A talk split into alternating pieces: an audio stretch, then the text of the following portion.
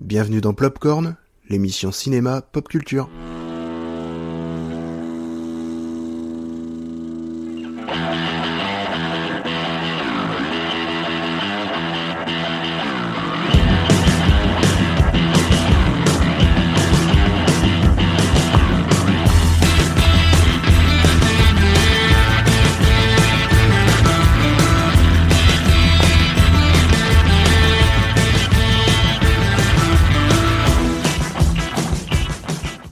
Bonsoir à tous, bienvenue dans l'émission de Plopcorn de janvier 2021. Salut les amis. Salut tout le monde Salut les amis, très content d'être avec vous. Bon voilà, toujours un plaisir de vous revoir, euh, enfin de vous revoir euh, par, euh, par les réseaux sociaux parce que voilà, ben, comme, euh, comme d'habitude, voilà, ben, vous êtes habitués, nous faisons euh, cette, vid- cette vidéo, cet enregistrement euh, à distance. Hein, c'est euh, voilà, nous sommes en euh, mode confinement.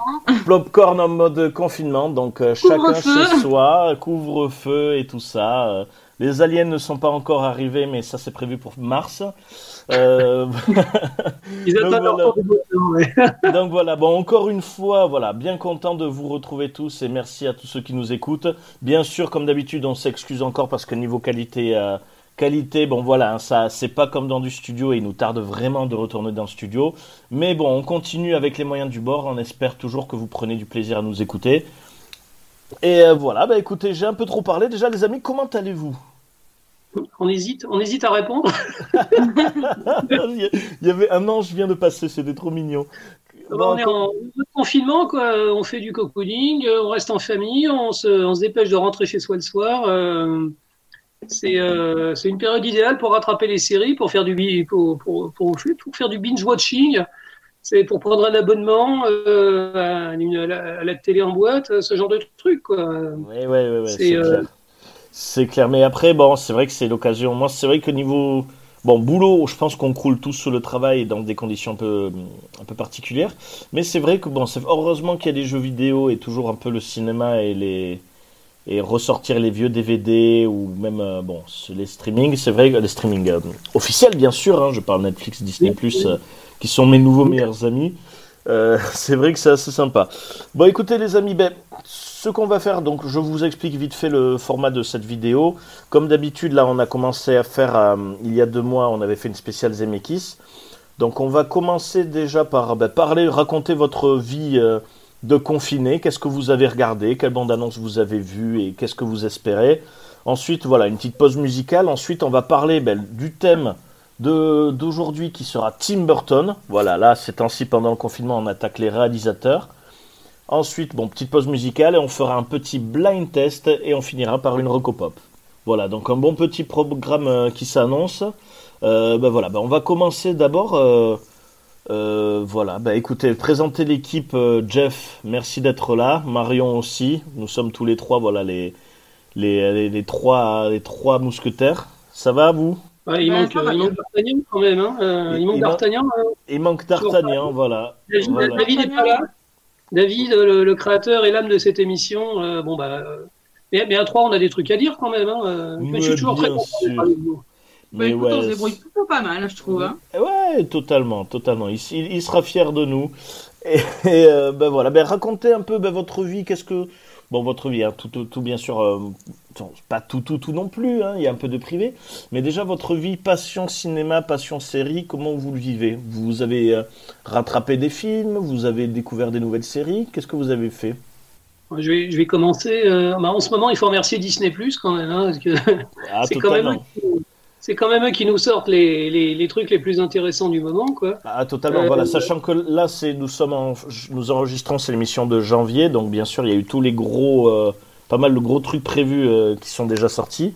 Et qu'est-ce que tu as regardé du coup? C'est pas pour faire de la publicité, mais euh, franchement, euh, au niveau des au niveau des chaînes payantes, c'est vraiment c'est la meilleure actuellement. hein. Euh, il euh, comment ça s'appelle euh, on, on est toujours pas revenu du Mandalorien. Le, le, le- le final du Mandalorien nous a nous a laissé complètement quoi.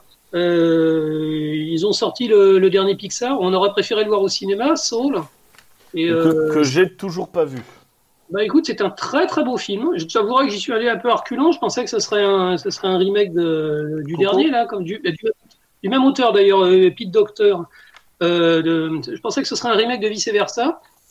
Et oui, il faut être honnête, oui, c'est quand même, c'est quand même un peu, c'est c'est un peu le même genre. Euh, mais c'est- comme d'habitude chez Pixar, c'est joli, c'est raffiné, c'est très très bien foutu. C'est un véritable régal à regarder. euh, Il y a une vraie émotion. C'est voilà, une vraie réussite. Enfin, honnêtement, plus que leur dernier là avec les elfes qui m'avaient qui m'avaient par- copieusement euh, ennuyé. Avec en avant, oui. Là, c'est vraiment un très grand film. Euh, J'aurais vraiment voulu le voir au cinéma, celui-là. Et la bonne surprise, tu vois, c'est Omar Sy.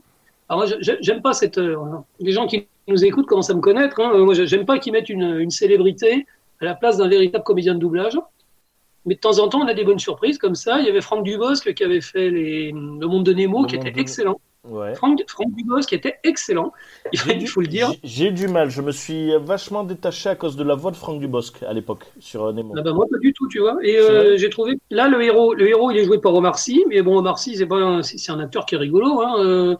Sa, sa voix manque un, un petit peu de coffre, mais c'est un vrai acteur et il fait vraiment passer des choses. Euh, du coup j'ai trouvé ça vraiment super.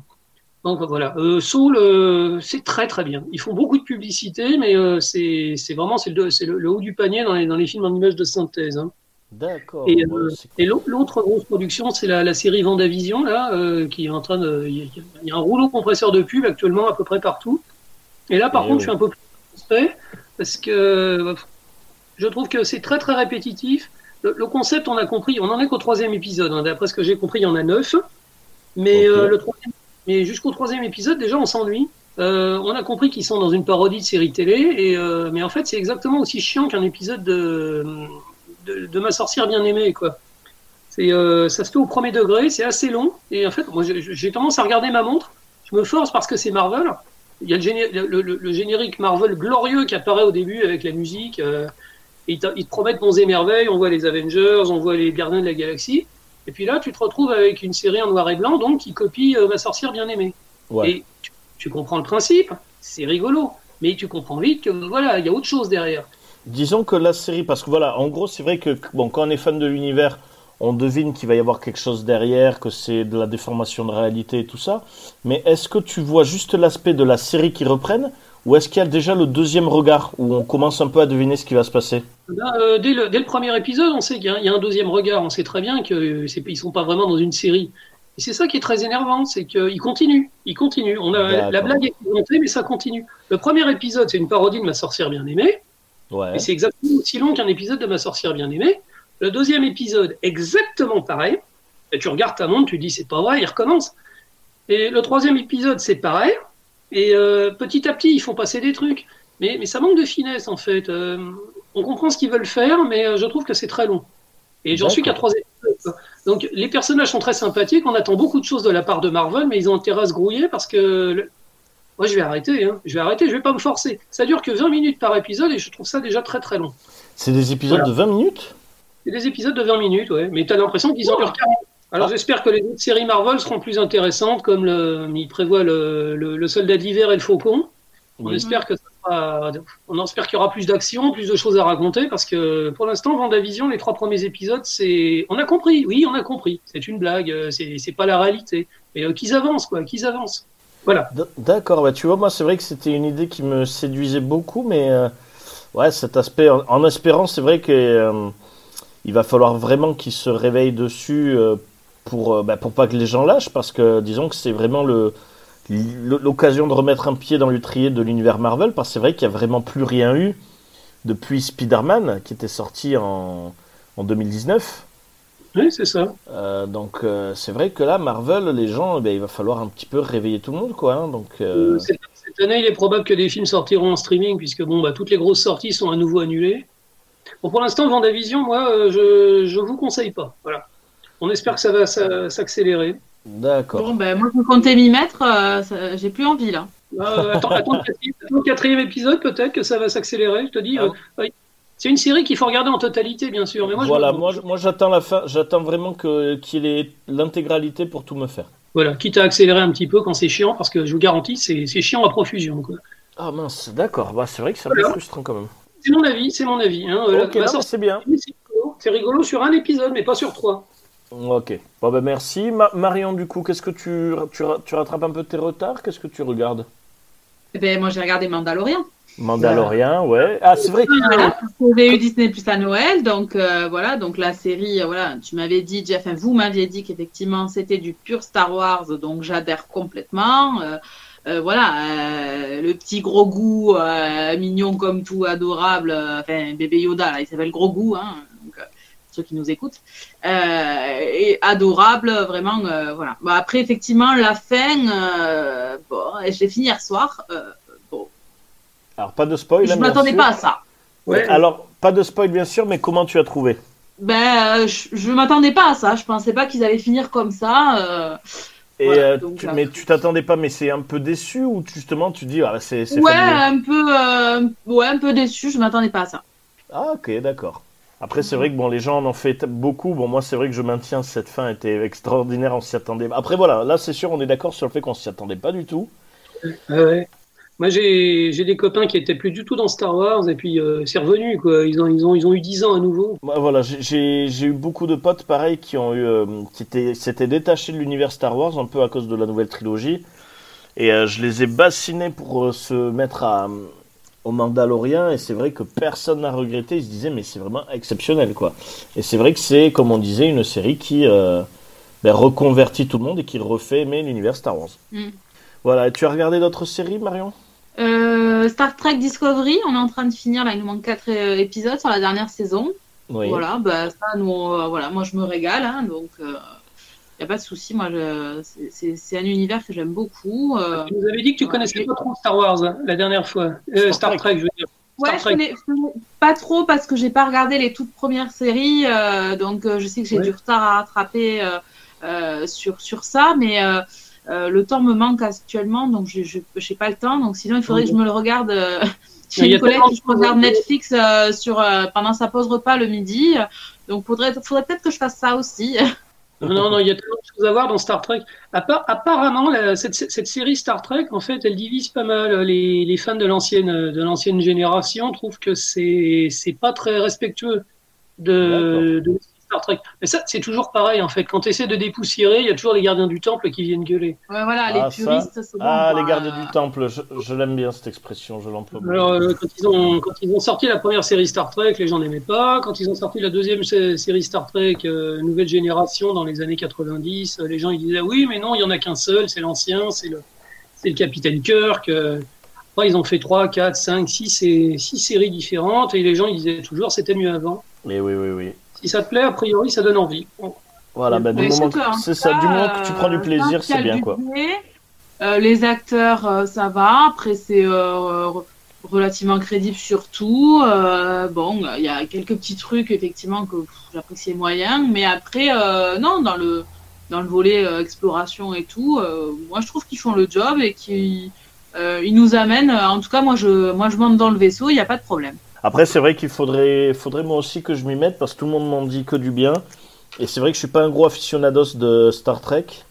Mais bon, c'est vrai que ça peut être l'occasion de, de faire cette découverte. Alors, moi, je dirais, euh, que les, je dirais que les gens qui veulent se mettre à Star Trek, ils sont pas obligés de regarder 50 épisodes, ils ont qu'à regarder les films, à mon avis, les, les, les derniers qui sont sortis.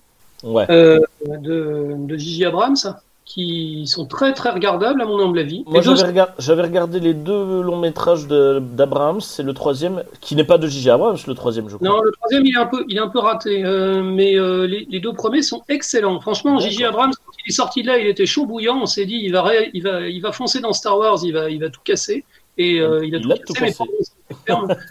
Alors c'est pareil, voilà, les, les adorateurs des séries Star Trek détestent les, les adaptations ciné de, de Gigi Abrams, mais à mon avis, elles sont vraiment super. Pour s'initier à l'univers, on fait pas mieux. Hein. D'accord. Bon, bah, C'est bon à savoir. d'avant, c'est bon à savoir. Et euh, après, bon, moi, niveau série, je viens de finir Viking, saison 5 sur Netflix. Donc voilà, j'attends avec impatience la saison 6.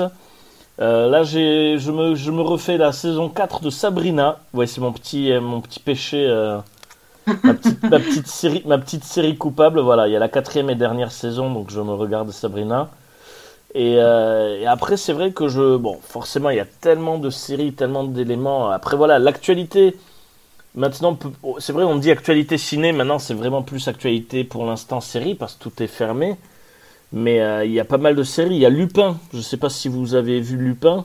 Les extraits, ouais, j'ai vu les extraits. J'ai- J'aimerais bien, le- j'aimerais bien la voir cette série. Alors, Jeff apparemment, c'est- c'est la série, euh, la série euh, française, si on peut dire français, puisque ça a été écrit par un Américain et produit par Netflix. Il semblerait que ce soit la série française la plus, euh, euh, la plus regardée de tous les temps. D'accord. Euh, enfin, ça casse tout, hein. même les Américains ils regardent, donc euh, c'est quand même pas peu dire. Il paraît que c'est une des séries les plus regardées sur Netflix euh, dans tous les pays. D'accord, Donc, bon, ben, D'accord. c'est bien. Ah bah, très bien, très bien pour. euh, alors, au début, on avait un peu peur, on avait l'impression que ça, ils avaient vendu ça comme étant euh, une adaptation effectivement de, de Arsène Lupin. Ouais. Donc ça paraissait, un peu- ça paraissait un peu bizarre, mais non. En fait, euh, c'est l'histoire, d'après ce que j'ai compris, d'un jeune homme qui s'inspire d'Arsène Lupin en fait pour euh, Oui. pour mettre faire des, des casses. Ah, mais c'est ouais, il a l'air bien. C'est moi, je, je le mets dans ma dans ma liste à regarder. Et voilà. Après, bon, dans le monde du cinéma, qu'est-ce qu'il y a eu à part malheureusement des morts de voilà, je pense à Jean-Pierre Bacry qui, euh, qui qui est parti. C'est vrai que maintenant, actuellement, euh, l'actualité ciné, c'est plus de la nécrologie ciné qu'autre chose entre tous les comédiens de doublage qui s'en vont et euh, et les bons acteurs scénaristes. C'est vrai que c'est malheureux quoi. Il continue de tourner, hein, euh, Hollywood. euh, Ah bah il Hollywood, continue de tourner. On a bien, on a tous entendu parler de de Tom Hanks, euh, Tom Hanks, qu'est-ce que je dis, de Tom Cruise, Tom Cruise, hein, Tom Cruise, hein. To- Tom Cruise qui avait, ça avait gueulé pendant le tournage de, de Mission Impossible. Encore en mission impossible. hein. Ah ouais, non, c'est clair. Après, euh, là, il y a- il y, a eu le. Ils ne crèveront pas ce Ethan Hunt. hein. Ah non. jamais. Et c'est parce que c'est Tom Cruise en fait, c'est sa, c'est sa poule aux œufs d'or, c'est lui qui a acheté la licence, c'est lui qui produit les films. Donc Oui, euh, oui. il y en aura, il y en aura tant qu'il sera, tant qu'il sera capable de faire des cascades. hein. Ah ouais, c'est clair. euh, apparemment, ils font le test Covid quatre fois par semaine euh, sur le sur le tournage, toute l'équipe. Alors je sais pas si vous avez déjà fait le test Covid, mais je vous garantis, c'est pas agréable. Ouais, donc c'est c'est courageux, hein, purée. On Ah ouais, pas ouais. fait encore, mais euh, tout le monde m'a dit que c'était euh, dégueulasse. Ah moi, je, je, je, co- je confirme, c'est c'est pas très agréable. Euh, qu- quatre fois par semaine, dis donc. Bon, après, ils sont payés pour ça, mais. euh, Ouais, voilà. Après, c'est sûr pour. euh, Ouais, c'est 100 pour la 000 balles, sécurité euh, du tournage, quoi. hein. oui, pour- oui. pour Il y a 100 le, le tournage du Batman aussi, euh, toujours pareil. Ils sont, euh, ils sont en Écosse, il me semble. Ils tournent en, ils tournent Ils en en Écosse. Et, euh, ouais. à droite, à gauche, on apprend que l'acteur principal a attrapé le Covid, euh, ensuite d'autres personnes. Ah, et il c'est continue, compliqué. cas au cas. Ah ouais. Après, bon, pour 100 000 Et balles, le- hein, moi je me fais le test Covid, hein, même si c'est pour me le faire. euh, J'étais en train d'y penser. Mais ça- ils sont payés pour ça quand même. hein, euh. Ouais, ouais, non, c'est clair. Et en, après, en bande-annonce, vous avez vu Et du le. coup, le- je, Ouais. je- je passe à autre chose. Le Spider-Man euh, 3, ils vont le faire. Oui, tout à fait. D'après ce que j'ai compris, ils commencent le tournage le mois prochain. hein, Donc avec euh, Tom Holland. avec Tom Holland, toujours. Tom, Tom Holland, et après, euh, Et- tout le monde un parle. casting de fou. Un casting de, de fou. Tout, tout le monde euh, parle des, des deux anciens Spider-Man, euh, le retour de l'acteur de Daredevil, la série. En fait, prennent tous les acteurs qui ont, joué, qui ont déjà joué dans un, dans un Spider-Man, d'après ce que j'ai compris. Marvel, en fait, euh, ils étaient censés dire, bon, finalement, euh, il y a des multivers partout. Et puis, ça leur ouvre de la liberté, ça va leur permettre de faire des films, surtout et n'importe quoi, avec tous les acteurs qu'ils veulent. Les, les univers parallèles étaient censés être euh, amenés par le euh, Doctor Strange numéro 2, qui lui aussi, le, tourna- le tournage est terminé sur Doctor Strange numéro 2, mais Oui. on ne sait pas quand le film va sortir. Et après le Doctor Strange numéro 2, qui s'appelle Le multivers du cauchemar, si mes souvenirs sont bons, Oui. Il devait être un film qui fait un peu peur. Euh, ils auraient enchaîné donc sur Spider-Man. Et donc ce Spider-Man qui rencontrerait euh, toutes ces versions de lui euh, à travers les, différents multivers. Alors même, on, se doute bien que tout le film va pas être sur ça, mais a priori ils ont engagé tous les anciens acteurs qui ont déjà joué dans Spider-Man. Ça c'est une géniale. D'accord. Donc on découvrira peut-être un Miles Morales aussi. Oui, tout à fait, tout à fait. D'autant plus que Miles Morales, il est chaud bouillant euh, chez Marvel, qui vend du papier avec, euh, sur PlayStation 5, ils viennent de sortir un jeu vidéo. Pour les gens qui Et, connaissent euh, pas, graphiquement, euh, les extraits d'émissions que j'ai vus, euh, c'est juste euh, à tomber quoi. Oui, oui, oui. Non, Miles Morales, pour les gens qui connaissent pas, c'est Spider-Man noir en fait. C'est dans une autre, c'est dans une autre dimension. Alors, où Spider- Spider- Spider- alors Spider-Man noir, pas tout. Enfin, Spider-Man latino, parce que Spider-Man noir, ça peut être aussi le Spider-Man des années 40. oui, oui.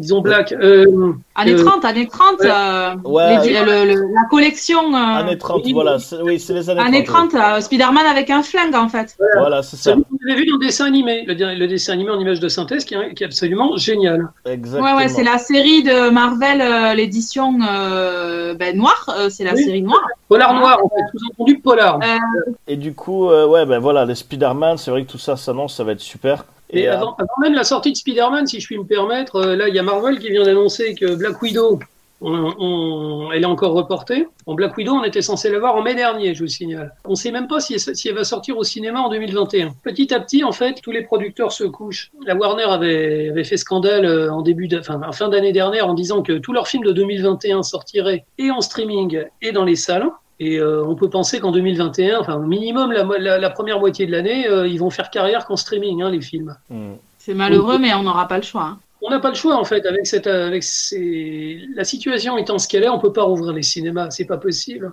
Ou alors, euh, si c'est pour faire des demi-séances. Non, mais c'est pas rentable pour les cinémas. Euh, si c'est pour qu'ils claquent tous, euh, c'est bon, quoi. C'est rentable pour personne. Enfin, personne n'est content. Et bon, bah, du coup, bah, on va pas voir de films de super-héros au cinéma avant longtemps.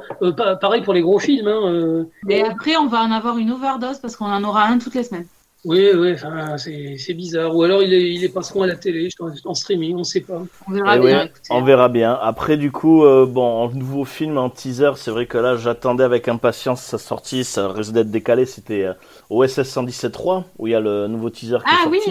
oui Oui, a priori, a priori, il la joue toujours. Hein. Euh, ils, sont, ils sont censés sortir au cinéma. Je suis en train de penser Camelot aussi est censé sortir au cinéma. Camelot aussi, ah oui, ouais. c'est Camelot. Il a encore été reporté, mais ils sont, on l'aura cette année, probablement pour les fêtes de fin d'année. Euh, OSS 117, il la joue, hein, euh, il la joue franco. Euh, ils font de la pub dans les, dans les journaux. Euh, enfin, il y a des, des, des, reportages.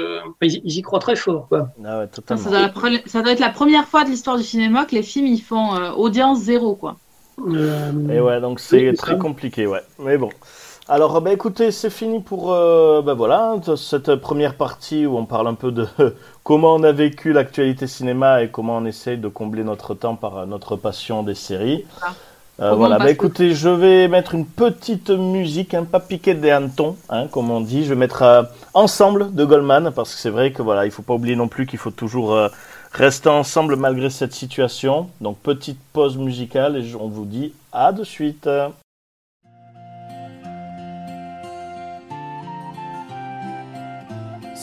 Souviens-toi était-ce mai, novembre ici ou là?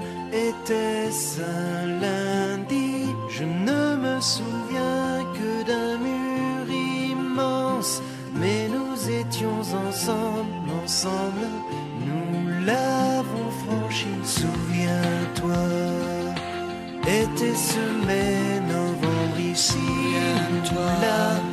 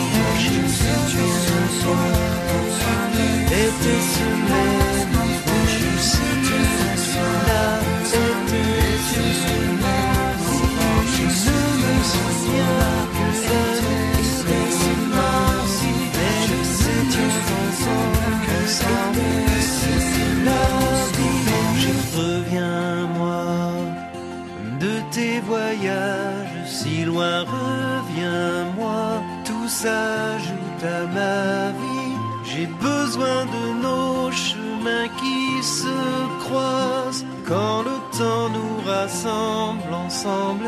Tout est plus joli, reviens-moi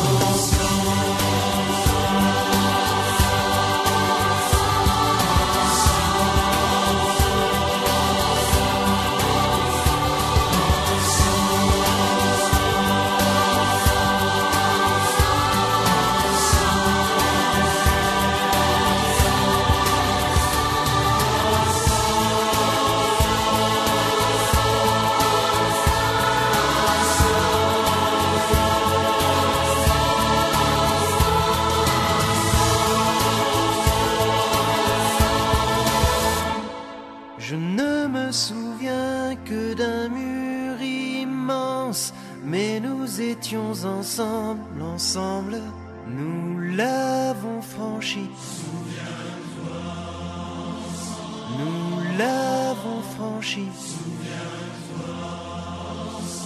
Nous l'avons franchi.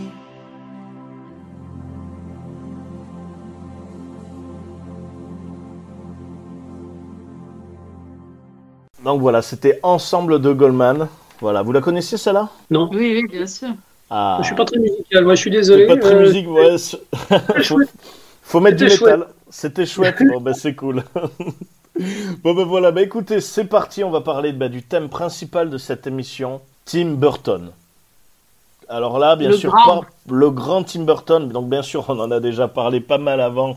C'est vrai que c'est un- toujours un réalisateur qui ressort souvent. Pour vous, si vous devez résumer Tim Burton en trois mots, qu'est-ce que c'est? Marion. Euh, hum, hum. Alors Humour Marion ou noir? Jeff, hein, parce que c'est vrai que vous- vous êtes, vous êtes pas... Ouais, ouais, noir. Humour noir, Euh, macabre Oui, et ironie. d'accord.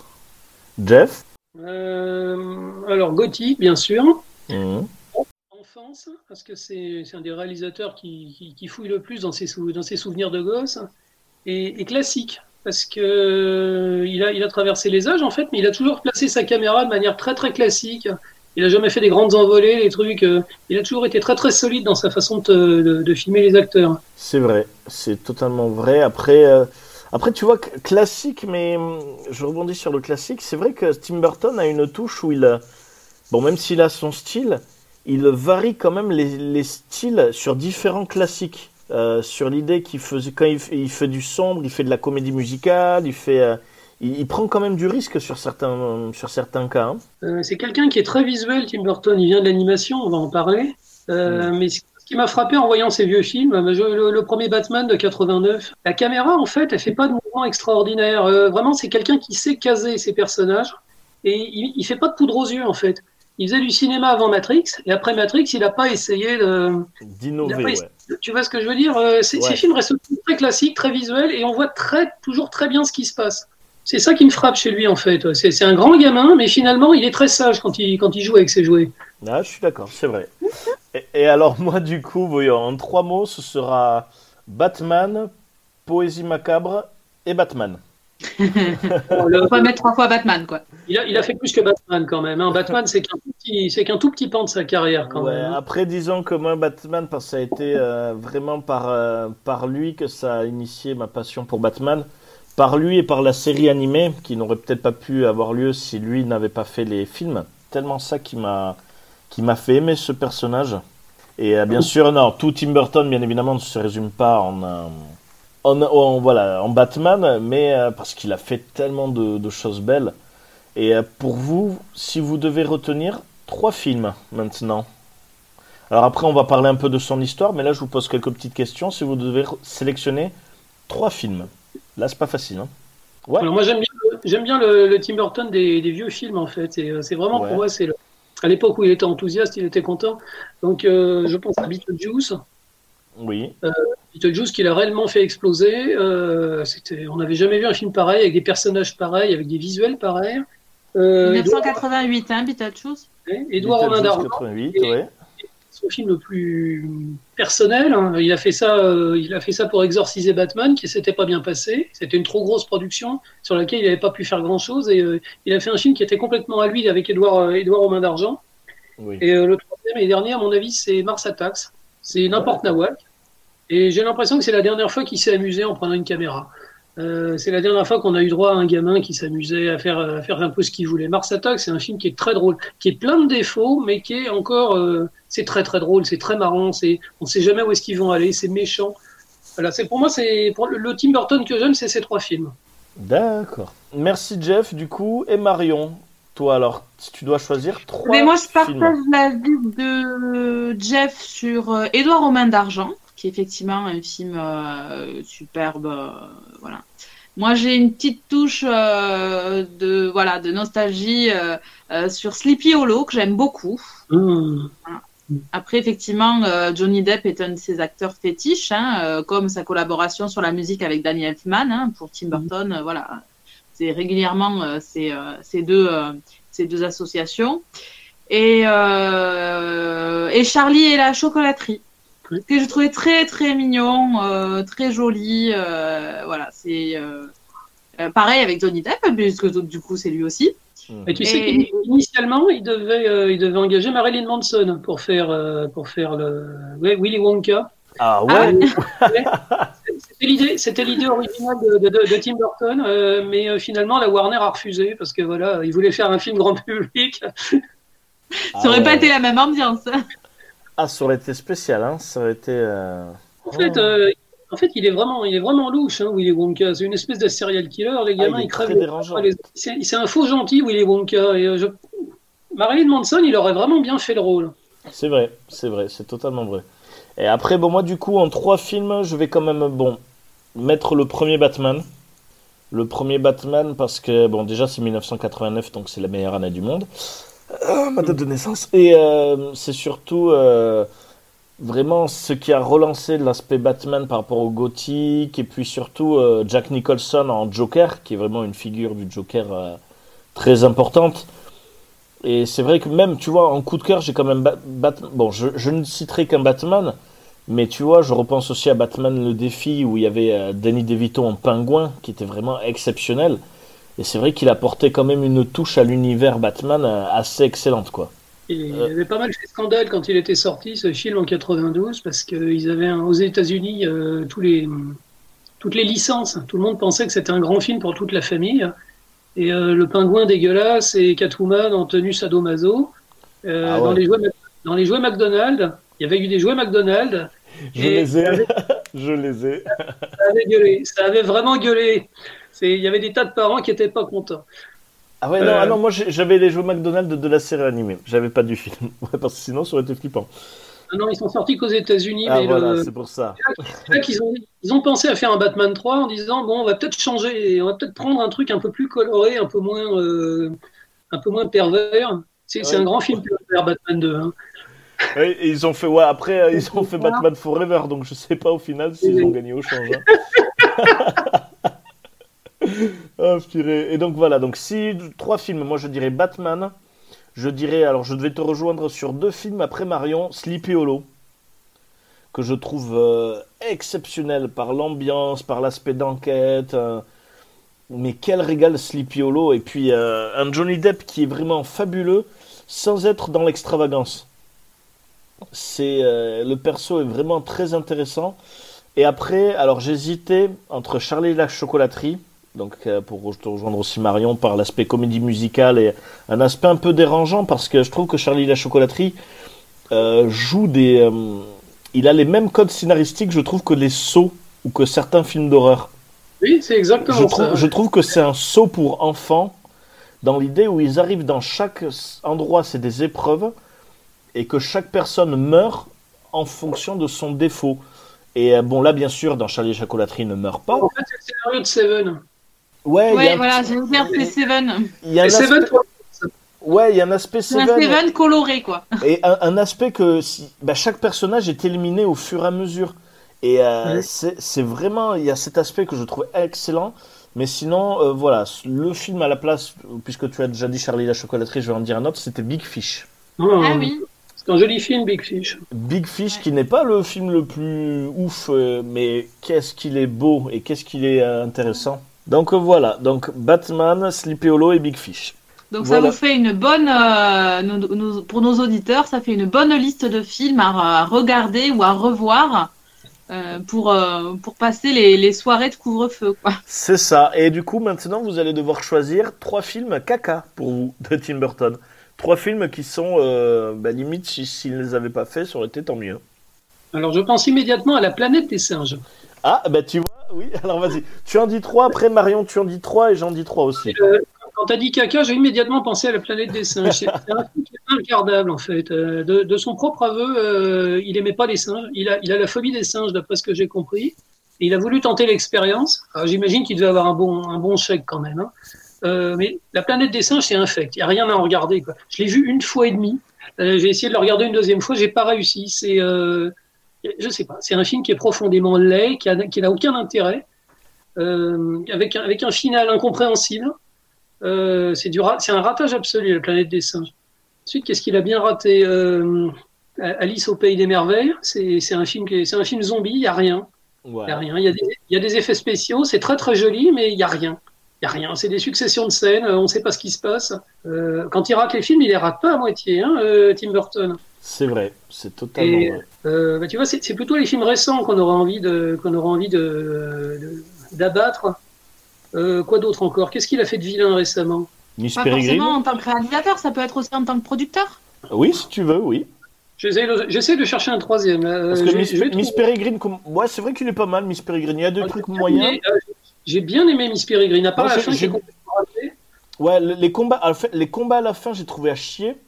Ah chier, Euh, on est d'accord. Par contre, mais dégueulasse, hein, l'aspect avec euh, genre les monstres euh, dans la fête foraine avec la musique techno, je n'ai pas compris. J'ai toujours pas compris. Euh, non, c'est vrai que non, pas Miss Peregrine. Euh, Marion, du coup, toi. Alors, Jeff, tu en as dit deux. J'en ai dit deux et je- j'essaie de trouver un troisième, mais tu vois, j'y arrive pas. Du coup, tu vois, euh, il y a, Bah il y a alors, quand même vo- beaucoup de bien. Ma- Marion, peut-être, vas-y. Euh, ouais, je, re- je rejoins Jeff sur Alice, mais après, je.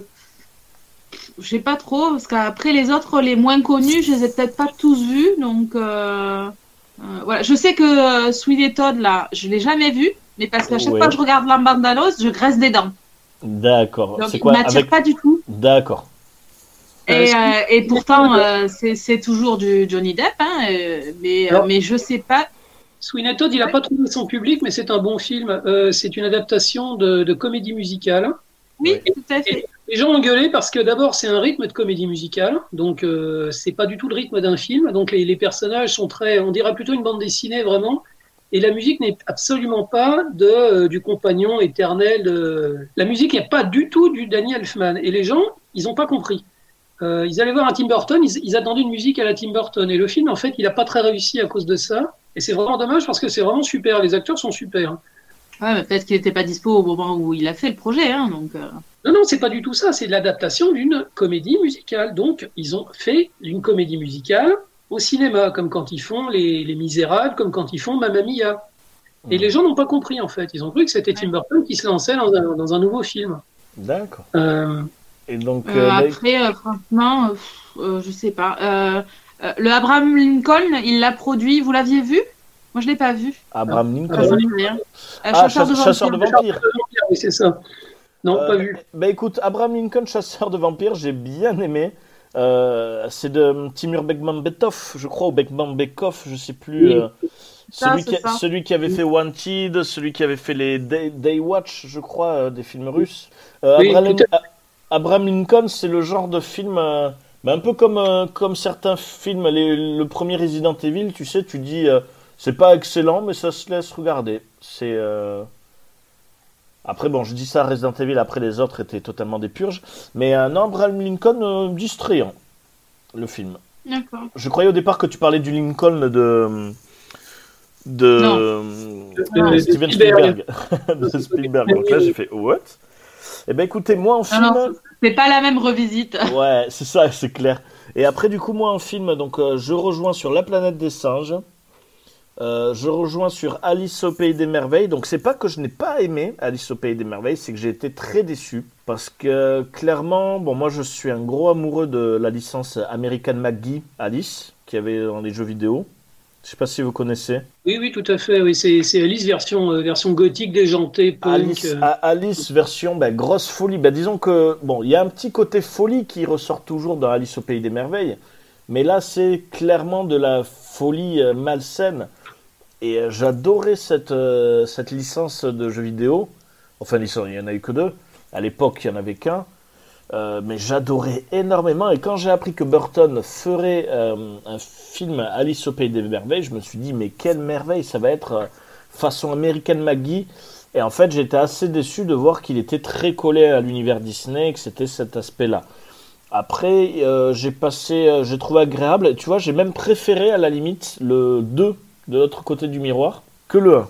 Mais qui n'est pas de Tim Burton, par contre, du coup. Où Sacha Baron Cohen jouait le, le temps. Et euh, donc, Marion, toi, tu l'avais pas vu, mais Jeff, tu l'as vu? Non, je l'ai pas vu.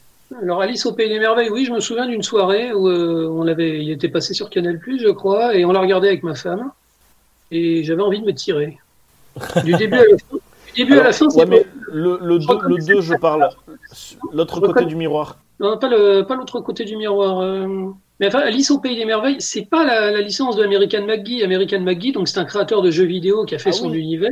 Ah, totalement, non, non, c'est ce que je dis Euh, justement. Il y, a, il y a un malentendu parce qu'en fait, ils ont fait une adaptation d'Alice au pays des merveilles réaliste, mais c'était toujours produit par Disney. Donc euh, ils avaient aucune euh, aucune intention de faire peur aux gens ou de, de montrer des personnages bien crado. Ah, totalement. Euh. Mais disons que moi, dans ma tête, puisque je voyais euh, Tim Burton comme de la poésie et surtout du un peu macabre et ça, c'est vrai que je me suis dit, ce serait génial qu'il apporte. Alors, bien sûr, pas que je m'étais dit ça va être la licence American Maggie, parce que ça n'avait pas été annoncé comme ça. Mais je m'étais dit qu'il va se servir de ça pour le tourner façon un peu American Maggie. Pour, euh, mais en fait, non, pas du tout. C'était vraiment. Non, euh, pour toute la famille en fait. Euh, Ouais. Et, et du coup, le, le 2, tu l'as vu, toi, Jeff, ou pas, l'autre côté du miroir? Non, non, pas vu. Euh, Le, le premier m'a dégoûté, j'ai pas voulu voir le 2. D'accord. Alors voilà, donc euh, je rejoins sur euh, La planète des singes que moi j'ai vraiment détesté, Alice au pays des merveilles, et un, alors là je vais me faire des ennemis, c'est Mars Attack. Ah, Mars Attack, mais pour une raison précise, pour moi c'était une, alors c'était, hein, je dis bien, c'était une purge, et ça a été le, le film que je ne trouvais aucun intérêt, que je trouvais à chier, peut-être parce que j'étais trop jeune et que je ne voyais pas le que je ne voyais pas le clin d'œil qu'il attendait, le, ce qu'il avait voulu faire de ce film. Parce que clair- clairement, ce film, Mars Attack, c'était vraiment un gros coup d'amour, un peu des films des années euh, 60. Euh, la, genre, voilà, les films, euh, La menace vient de l'espace, des trucs comme ça. Et euh, je pense que quand j'étais petit, parce que j'ai 96, euh, moi j'avais euh, j'avais 8 ans, et c'est vrai que les des aliens qui euh, tirent et que ça transforme en squelette, c'est vrai que je il y avait un côté très malaisant dans cette euh, dans ce film qui m'avait voilà vraiment dérangé et je n'avais eu aucun plaisir et je, limite un peu de peur même et j'avais pas aimé du tout. alors il, il faut connaître l'histoire de Mars Attacks, c'est la base. Euh, c'est pas un hommage au film d'horreur des années 60, c'est une adaptation de cartes à collectionner euh, dans les chewing-gums des années 60. La D'accord. Oui, mais non, mais disons quand je quand, je dis quand je quand je dis hommage, c'est que ça transpire tout ce qui ressort de de la culture un peu invasion de l'espace façon années 60. C'est exactement ça, mais il faut, il faut connaître un peu les cartes. Bon, moi, moi j'étais, je suis un petit peu plus âgé que toi, donc euh, à l'époque, je connaissais déjà. Ils avaient réimprimé plein de trucs et il y avait les débuts d'Internet. Et euh, j'étais tombé sur plein de reproductions des cartes de l'époque. Il faut savoir que la série Mars Attacks avait fait un petit scandale aussi aux États-Unis. Et ça fait beaucoup de scandales aux États-Unis pour tout et n'importe quoi. Euh, C'était des cartes à collectionner pour les gosses, euh, ça les, ça les changeait des, des joueurs de baseball. Et ça montrait bien sûr une invasion de, de, de monstres. et et chaque carte, en fait, avait un, euh, avait un thème différent. Donc, par exemple, détruire un chien. Enfin, les- tu, vois les, tu vois les extraterrestres en train de désintégrer un chien, tu vois. Ou alors euh, le, le bétail en feu. Et toutes ces cartes, en fait, Ah, Il y on a les les gars- retrouve dans le les film. scénaristes, en fait, ils ont pris les cartes, ils en ont fait un scénario. C'est pas Tim Burton. hein. On n'arrête pas de te parler de Tim Burton pour ses films, mais Tim Burton est un réalisateur. C'est pas lui qui écrit ses films. hein. Il prend toujours un univers et il se l'approprie. Quand il prend Batman, c'est pas lui qui écrit le scénar de Batman. Euh, et Mars Attacks, en fait, c'est génial quand tu connais les cartes parce que ces trucs des années 60 qui sont complètement what the fuck, même pour l'époque, ils en ont fait un film. C'est du 23e degré. Enfin, soit t'aimes, soit t'aimes pas. Euh, Oui, c'est ça. Je, je suis complètement d'accord. Mais euh, j'avais 11 ans quand c'est sorti d'Orient et euh, moi non plus, je garde, je n'en garde pas un, bon souvenir. Je ne l'ai jamais revu. Alors moi, mais à je chaque fois que vois je- je une l'ai image revu de. Mars Attack, euh, j'ai des boutons quoi. Mais Ah, l'avais- ben, Aversion pour ce film. Je l'avais Au re- cinéma. ben, j'a- j'avais la même version, mais après plus tard quand je l'ai revu, euh, j'ai mieux compris je me disais ah en fait c'est vraiment l'ambiance des années euh, des années 60 euh, très euh, très euh, voilà menace de l'espace et trucs comme ça et là j'ai trouvé intéressant. D'accord. Il euh, faudra que je le, regarde à nouveau. au cinéma avec les copains, quand la musique du générique de début a commencé et qu'il y avait du thérémine, vous savez, c'est cet instrument-là qui est bizarre. Ouais. On avait la banane. On avait juste la banane. On s'est dit, ça y est, ça- c'est un film des années 60. C'est un film qui est sorti exactement la même année que euh, Independence Day. Ah oui. Ils ont été produits en même temps, en fait. Ils ont été produits la même année, mais Independence Day a été produit plus vite. Donc l'année d'avant, on avait Independence Day qui était un grand film débile euh, sur la destruction du monde, mais finalement les Américains y gagnent. Et l'année suivante, on avait l'impression d'avoir un crachat dans les figures en disant ouais mais non, on va, faire, on va plutôt faire ça. Euh, Ah Il faut voir le contexte en fait. Si tu regardes Mars Attacks tel quel, c'est un film qui est laid et qui est désagréable. Et c'est pour ça que c'est drôle. Je ne vais pas vous le défendre. La première impression est souvent la bonne. hein. C'est toujours le spectateur qui fait sa vérité. Mais euh, si vous le voyez comme un, comme un crachat à la figure d'Independence Day, vous allez voir, ça passe beaucoup mieux. Quoi. Ah ben après, euh, moi, moi je l'avais beaucoup plus apprécié justement quand je voyais ben, ce clin d'œil à cet aspect de de la culture des années 60 sur euh, sur les aliens et sur tout ça quoi. Un peu comme avait fait le jeu vidéo euh, Destroy All Humans. Oui, tout à fait. ouais. Et euh, c'est vrai que du coup j'ai un peu plus apprécié Mars Attack ouais. Vous savez que les, scènes qui se passent au Sénat américain, elles, ont été tournées vraiment au Sénat américain avec des vrais sénateurs qui, qui ont accepté d'être dans le film et de se faire désintégrer. Oh, c'est énorme, ça je savais pas, c'est trop cool ça. En effets spéciaux, bien sûr, hein, uniquement. Et si vous regardez le film, et si vous regardez le film encore aujourd'hui, vous verrez que le, le grand frère du héros, là, qui est un gros connard euh, facho, Jack Black. qui s'engage dans l'armée, voilà, c'est l'acteur Jack Black, qui est excellent dans ce rôle de, de petit blanc. euh. C'est un film qui est très méchant, qui dit énormément de choses en fait sur la, sur les classes, les, les classes sociales aux États-Unis. Après, je vous dis, il y y a plein de choses qui sont ratées dans ce film. Euh, Le, de Jack Nicholson qui fait deux rôles, on ne sait pas pourquoi. Oui, c'est vrai. Mais Jack, euh, Jack Nicholson qui fait deux rôles. Après moi, un des trucs qui m'avait un peu traumatisé, je pense, c'est ça aussi dès le début qui m'avait euh, qui m'avait dégoûté, c'était euh, la Michael J. Fox. ah oui, Son perso comme ça et en fait, ouah, et moi j'étais tellement, ben forcément j'étais petit donc c'était Retour vers le futur donc là il joue un second rôle, même un personnage de table. Oh, oh là là, ça m'a, j'ai- j'ai mon petit cœur, il, il pétait pas très bien. hein. Il joue le rôle d'un beau, un, ouais, un, un beau connard en fait. Ah, La, la plus- ouais. la plupart des héros de ce film, c'est des connards en fait. C'est c'est des abrutis qui pensent qu'à leur gueule. Euh, Ah ouais, ouais, clairement. C'est vrai que c'est l'opposé total. de- quoi. C'est vrai que c'est l'opposé total de, d'Independence Day hein, quand tu le vois. C'est vrai que c'est intéressant, ouais. Et euh, ben voilà, ben écoutez, on a parlé donc nos films préférés, nos films à jeter. Et ben écoutez, on va parler un peu de Tim Burton parce qu'au final, euh, il commence à avoir de la bouteille, hein, parce que bon, il a 62 ans, mais euh, il a commencé euh, ses premiers films, ça, ça datait de quand? Parce qu'il a commencé par le cinéma? Ou il avait fait quoi d'autre avant? Il- était animateur chez Disney, c'est connu cette histoire. hein. Ouais. Euh, il, a, il a travaillé à Rox et Rookie. Et apparemment, j'ai pas réussi à, re- à reconstituer. Il a travaillé chez Disney, ça on le sait. ouais. Mais non, je ne sais pas s'il était animateur ou s'il était, s'il était artiste euh, de, de, de, de- comment on dit, con- concept artiste. J'ai retrouvé Ouais. des dessins qu'il avait fait pour Taram et le chaudron magique. Ouais. Ouais. C'est- ouais, c'est Tim Burton, il fait du Tim Burton. Hein. Euh, euh, chez Disney, euh, ils engagent 50 artistes pour faire des dessins et puis ils en prennent un sur 100, quoi, tout cassé. Euh, donc il a fait ça pendant des années. euh, il, a, il a déclaré que ça l'ennuyait profondément de travailler chez Disney, que ça le rendait vraiment malheureux. Mais parce qu'il aimait pas le cadre, en fait. Euh, il pouvait pas s'exprimer comme il voulait dans ses dessins. Et euh, dès qu'il a eu l'occasion, en fait, il a commencé à faire des, des courts métrages pour la, pour la chaîne Disney. Donc euh, il a fait un petit film qui s'appelait Frankenweenie. Euh, C'est l'histoire de Frankenstein euh, avec un chien. C'est un chien qui se fait écraser et un petit garçon qui le, ré- qui le ressuscite. Des années plus tard, ils ont, ils refait ce film en, en image de synthèse. Et Et à mon avis, c'était- c'était pas du tout une réussite. Mais le, le film original, il dure, il dure 15 minutes. Il est vraiment très très mignon. D'accord. Parce qu'il avait fait. Alors, je sais qu'il avait fait des trucs. Euh, Hansel et Gretel. Il me semble qu'il avait fait un truc pour un Hitchcock aussi. Alors, je sais pas Alors, si c'était. Il a fait Hansel et Gretel avec, des, avec, deux, avec deux enfants asiatiques. C'est un film en noir et blanc et c'est vraiment une drôle de. Bah, c'est- typiquement du Tim Burton. Quoi. Il voulait faire une parodie en fait des, des, des feuilletons japonais qu'il regardait quand il était gosse. Ouais. Et sur le, sur le thème d'Hansel et Gretel. T'imagines Hansel et Gretel qui auraient été faits par des japonais en noir et blanc. C'est- très bizarre. euh, c'est très très bizarre. On doit, ça doit pouvoir se trouver sur YouTube. Pers- Personnellement, c'est pas son, c'est pas les meilleures productions qu'il ait faites. Il s'est, il s'est pas mal cherché quand même. À mon avis, ce qu'il a vraiment fait exploser, c'est son premier film en fait, c'est, c'est Pee-wee. Il a fait la grande aventure de Pee-wee Mhm. et, et c'est excellent. C'est vraiment, c'est excellent. Il y a déjà tous les germes de ce que deviendra euh, Tim Burton. Il y a du fantastique, euh, il y a une petite pointe d'animation en image par image, un petit peu de peur et beaucoup d'innocence.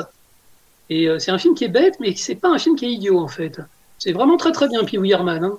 Et euh, non, alors, oui, alors pour te dire, j'en ai un souvenir, ça fait très longtemps, je serais incapable de, ré- de le, me réimaginer, faudrait que je me le revoie. Mais par contre, c'est vrai que ce qui ressort vraiment euh, de Tim Burton, euh, c'est quelque chose, voilà, quand, quand j'avais regardé un peu euh, pour, pour, pour l'émission, ça ressortait. Et c'est vrai que de plus en plus, ça me fait penser à ça, le lien avec Edgar Allan Poe. Oui, Sur- le, le gothique, le gothique Cet- à la Cet aspect gothique sur, euh, sur à la fois un aspect poésie un peu macabre, c'est vrai que c'est euh, c'est un peu le. Bah, il- je pense qu'il a été passionné par Alan Poe, il- enfin je, je suis même persuadé Non. de ça. C'était un petit gamin qui vivait, euh, il vivait à Burbank en Californie, donc pas très loin des studios Disney. C'est comme ça qu'il a trouvé du boulot. Hmm. Il fait, il fait beau tout le temps là-bas, et lui, il rêvait de, il rêvait de vampires, il rêvait de, il rêvait de, de, de châteaux. Euh, C'est ce qu'il a, c'est ce qu'il a reconstitué dans, dans Edgar Édouard aux mains d'argent, pardon. Edgar, Edgar ouais, par rapport à Edgar Allan Poe.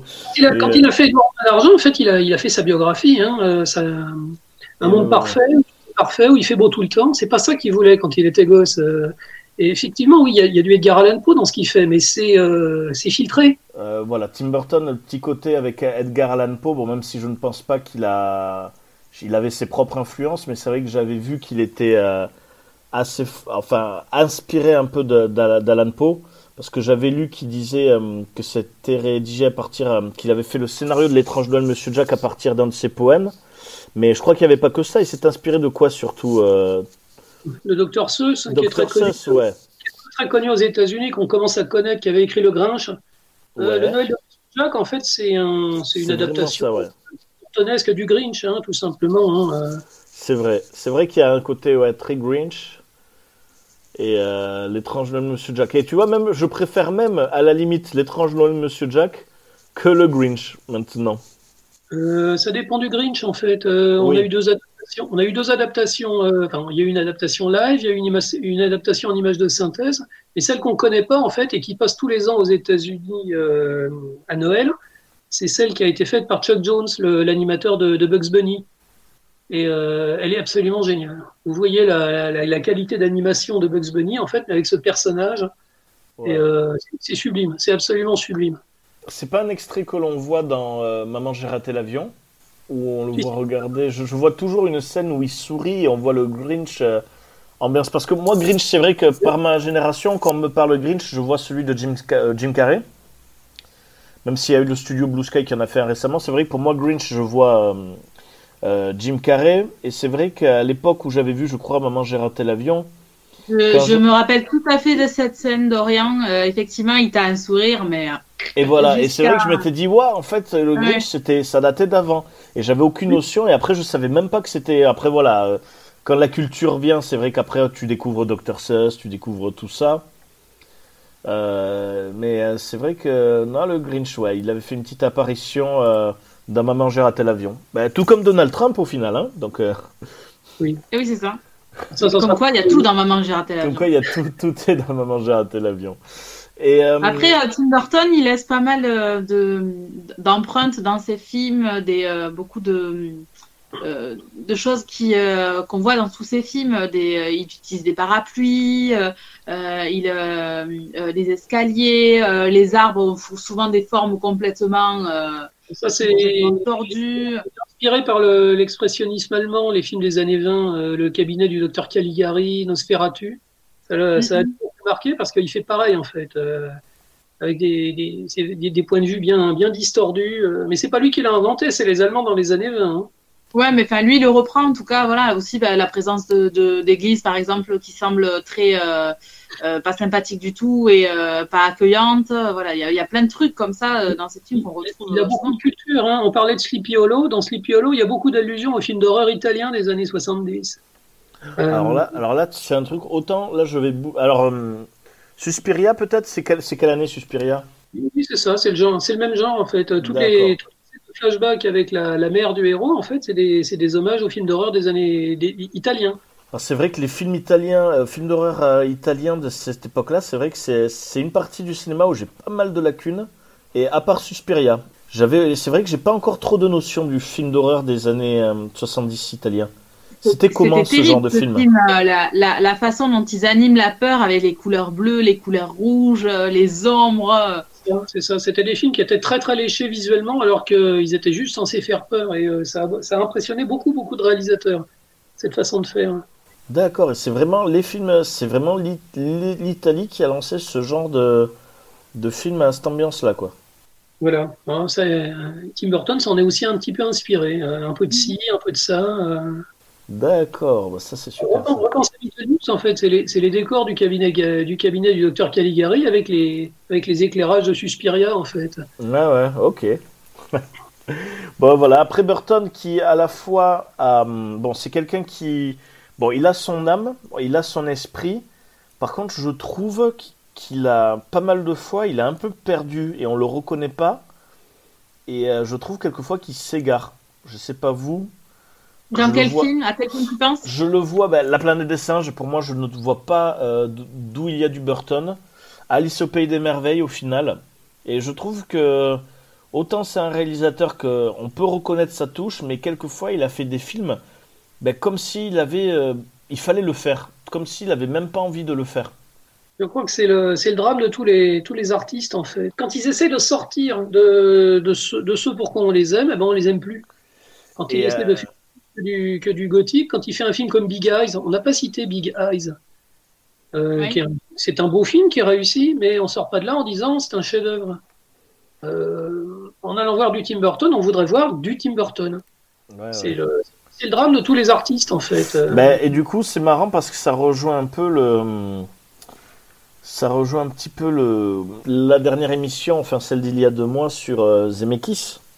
Un peu sur la, sur la difficulté de, bah, de se perdre quand on fait des films qui ont un gros succès. Du coup, au fur et à mesure, on n'a peut-être pas le succès qui continue, quoi. Bah, il faut rester au niveau parce que le public est en attente aussi. Donc euh, après sur la planète d'échange, il a peut-être voulu, comme disait Jeff, peut-être essayer autre chose et, et puis les contraintes du film ont fait qu'il pouvait pas faire la faire du Tim Burton comme on a l'habitude de le voir. Ouais, ouais, c'est clair. C'est clair, c'est clair. Ce foutu Planète des Singes. On peut pas dire, mais euh, la nouvelle trilogie, je trouve qu'elle a quand même rattrapé. Hein. Bon, désolé, Génial. Tim. hein.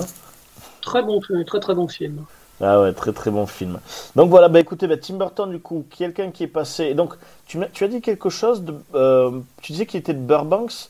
Donc en fait, lui, au départ, il était passé à Disney juste comme ça, parce que c'était. euh, Non, il, il a fait des études, de, il a fait probablement des études de design ou de dessin. Tu rentres pas chez Disney comme ça non plus. Hein. d'accord. Puisque dans les années 70, la société allait pas bien. Il est Mhm. probable qu'il était- déjà euh, talentueux. Il avait déjà son style et euh, il faut des gens comme ça. Hein. Disney, euh, c'est toujours des gens qui ont toujours été très intelligents. Ils prennent la vie de tout le monde. Et euh, quelqu'un comme ça, qui, qui, qui avait peut-être l'impression qu'il n'était pas à sa place, il donnait quand même son avis. Il montrait quand même une partie de. Je, je repense à ses dessins pour euh, Taram et le chaudron magique. Ça n'a aucun rapport avec Taram et le chaudron magique. Il fait ses monstres, il fait ses bestioles habituelles, il fait ses trucs bizarres. Mais ça influe, ça donne une idée de ce que pourrait être le dessin. Euh, moi, je, crois qu'il n'y a pas de hasard particulier. Il, avait sa place à Disney, mais il voulait pas devenir animateur, il voulait pas faire des films mignons. Et c'est très bien qu'il ait trouvé sa voie avec la pellicule, quoi. Ah ouais, ouais, non, c'est clair. Après, euh, quelque chose aussi qui me, qui me vient quand je pense à Burton, c'est un peu l'aspect des duos. Enfin, les duos dynamiques dans l'idée où il a, il a formé un super duo toujours avec euh, Elfman. Et c'est vrai que pour moi, ben, même souvent, des fois, quand on écoute de la musique, on dit Ah tiens, c'est du Tim Burton. Alors que Danny Elfman est vraiment attaché à Tim Burton. C'est vraiment un duo. Apparemment, Danny Elfman, on a, on a souffert maintenant quand il fait des bandes, des bandes son de films. Disent, Elfman, C'est du Tim Burton, les gens disent ça. tu reconnais plus son style. Euh, Danny Elfman, dans les années 2000, il a fait la, il a fait la bande son du, du Spider-Man de Sam Raimi. Oui, Et, mais tu sais pas que c'est du, tu, tu ne reconnais pas. En fait, il a volontairement, il a arrêté euh, de, de composer euh, ses, ses mélodies habituelles pour faire de la musique symphonique. ouais. Et, C'est euh, très bien d'ailleurs la BO de, du Spider-Man de Sam Raimi. T'aurais du mal à la, t'aurais du mal à la siffloter, par exemple, euh, alors que les musiques du Noël de Monsieur Jack, c'est impossible de se les sortir de la tête. Oui, c'est vrai. C'est vrai, C'est vrai. Le truc, c'est le drame des artistes, en fait, quand on leur demande de faire euh, ce qu'on aime, alors qu'ils ont peut-être envie de s'exprimer différemment. Tu parles des films de Tim Burton, il a, il a peut-être voulu s'exprimer différemment en faisant des grands films classiques, des films où il n'y a pas d'effets spéciaux, où il n'y a pas de monstres. Euh, Tu, tu parlais de Big Fish. Big Fish, c'est à la fois le- un, un grand film de Tim Burton et en même temps un grand film classique. Ça aurait pu être, on a l'impression qu'il aurait pu être réalisé par n'importe qui, Big Fish. Je- J'exagère un peu. Ouais, c'est c'est vrai, c'est vrai. C'est vrai, Big Fish. Après, euh, quelque chose aussi qui ressort de Burton, c'est le, le duo, toujours avec euh, Johnny Depp, qui a vraiment. euh, combien de collaborations ils ont fait ensemble? Une bonne. Je dirais presque une dizaine. Presque une dizaine. Il y a. Michael Keaton aussi qui fait pas mal tourner. hein. C'est vrai qu'il y a ouais, Keaton aussi qui l'a fait tourner. Ouais, ouais, ouais. ouais.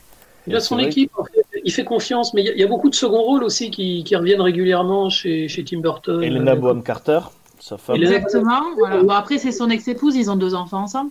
Oui, oui. Il a fait À tourner un pas moment donné, ils faisaient tourner madame. Hein. Son ancienne Ouais, femme, ouais. c'était la martienne dans Mars Attacks. Euh, la comédienne Lisa Marie, qui jouait dans, euh, également dans Ed Wood. Elle faisait, elle faisait, bah, justement, elle faisait Vampira dans Ed Wood. D'accord. Euh, mais il a toujours sa petite équipe, il a toujours ses Ouais, copains. ouais. Tu reconnais les second rôles, ça fait toujours plaisir en fait. Euh, la vieille dame de Mars Attacks, en fait, c'était la, la conseillère de, de l'outre-monde dans, dans Beetlejuice. Tu reconnais plein de têtes comme ça. C'est quelqu'un qui est très familial en fait. Ouais, ouais. Et il y a aussi Paul, Paul Rubens de um, Pee-wee. Euh, Herman, tout à fait. Il était en pleine disgrâce aux États-Unis quand il l'a fait jouer dans, dans Batman euh, le défi. Il fait le, il fait le père du Il pingouin fait au le début. père du pingouin. Et d'ailleurs, chose que j'avais trouvé assez rigolote. euh, Il va nous parler de la série Gotham. ouais, tu l'as vu venir. C'est dans la série Gotham où ils ont fait revenir, euh, ils ont fait revenir Paul Rubens pour euh, pour jouer le rôle, bah, le père du pingouin aussi. C'est vrai que c'est un petit un petit choix d'acteur que j'avais trouvé intéressant. Voilà. Après, je vais pas en parler plus de Gotham parce que sinon Jeff va s'énerver. Euh, donc revenons revenons sur euh, sur les acteurs. Euh, non, voilà, c'est vrai qu'il a, il fait apparaître certains personnages et certains acteurs mais c'est assez intéressant et c'est vrai qu'on sent qu'il a ses, ses acteurs de confiance et c'est souvent un petit lien entre les différents films de Burton qui sont assez intéressants. Bah après, on peut le comprendre, hein, une fois qu'ils ont compris et qu'ils se sont entendus sur plusieurs films, euh, que la confiance est là, euh, les acteurs, ils savent aussi ce que lui, il attend, euh, ils se comprennent, quoi. Donc, euh, du coup, ça va peut-être plus vite aussi pour, euh, pour bosser, ils aiment bosser ensemble. Ah ouais, ça.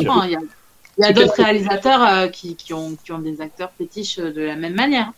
C'est quelqu'un de pratique. La, la plupart des réalisateurs, en fait, ils ont un ou deux acteurs fétiches, alors que Tim Burton, c'est toute une famille, en fait. Et ça fait partie du charme, hein, c'est très sympathique. Récemment, j'ai appris la, la mère de famille dans, dans Beetlejuice, euh, la, la, la, la New-Yorkaise névrosée, là, vous savez, c'est l'actrice Catherine O'Hara. Elle fait la voix de, de Sally dans le, le Noël de Monsieur Jack.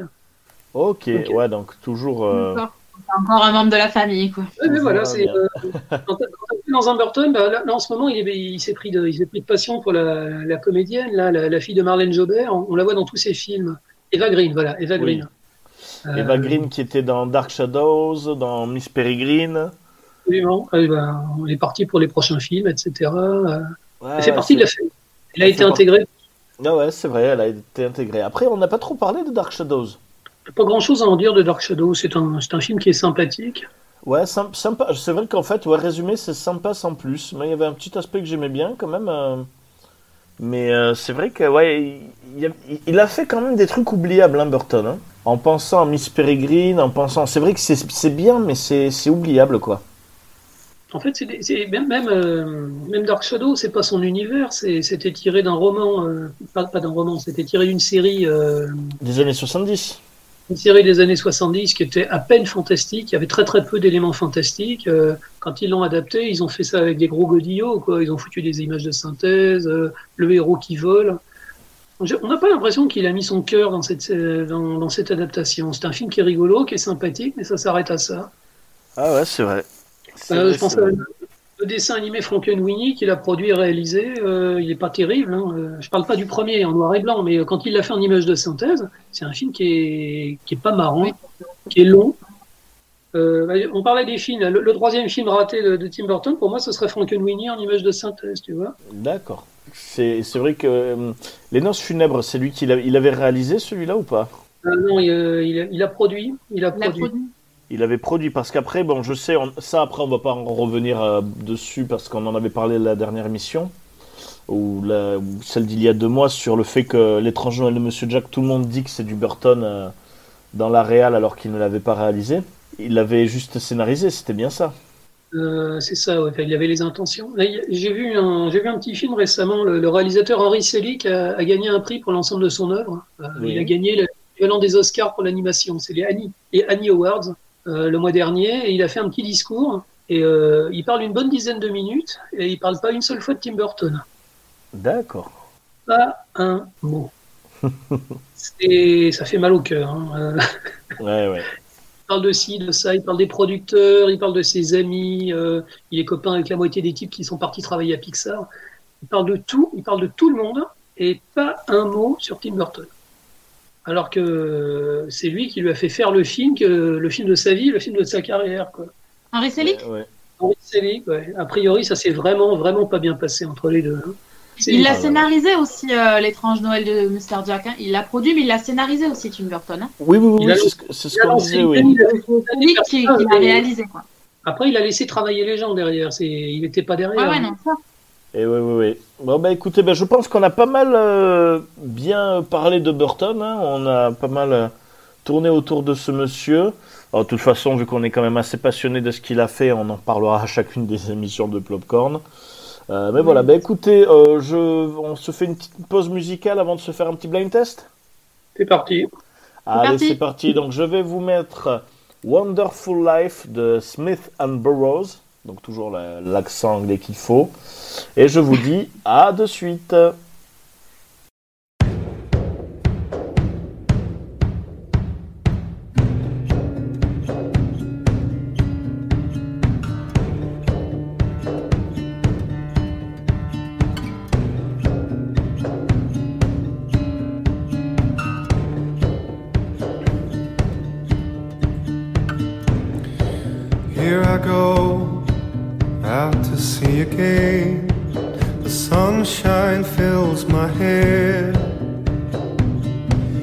And dreams hang in the air. Gulls in the sky, and in my blue eyes, you know it feels unfair. There's magic everywhere. Look at me standing here on my own again, up straight in the sunshine.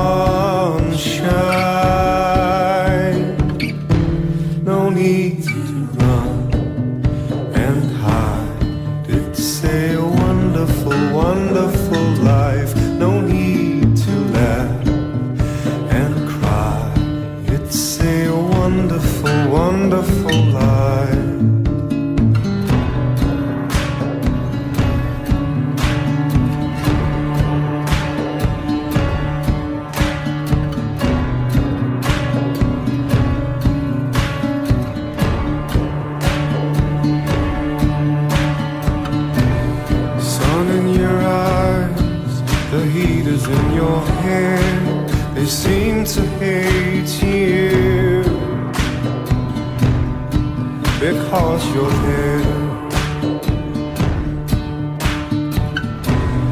I need a friend, oh, I need a friend to make me happy. Not stand here on my own. Look at me standing here up straight in the sunshine.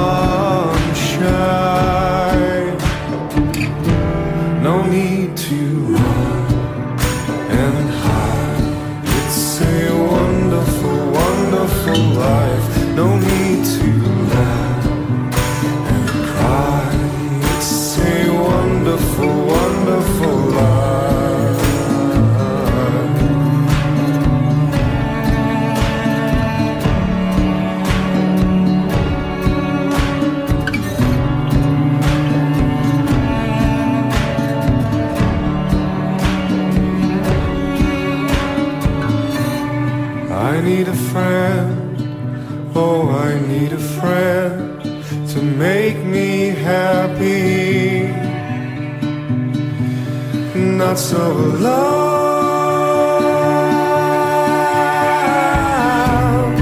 Look at me here, here on my own again, up straight in the sun.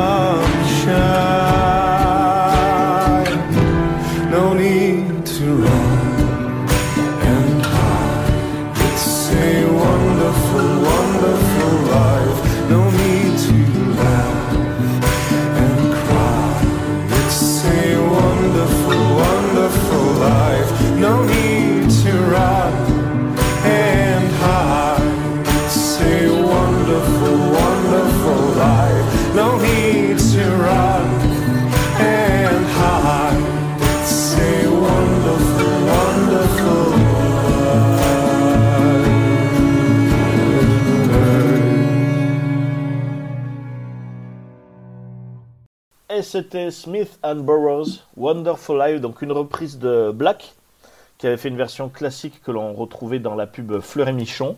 Euh, voilà, ça c'est dit. Et euh, Et euh, voilà, bah écoutez, petite euh, pe- pe- pause musicale qui faisait plaisir. Et là maintenant, c'est parti pour le blind test animé par notre ami Marion, donc euh, qui nous a préparé des, des petits extraits. Bah écoutez, ne perdons pas plus de temps. Donc c'est sûr que, bon, bien sûr, on devine le thème, c'est sûr. Tim Burton.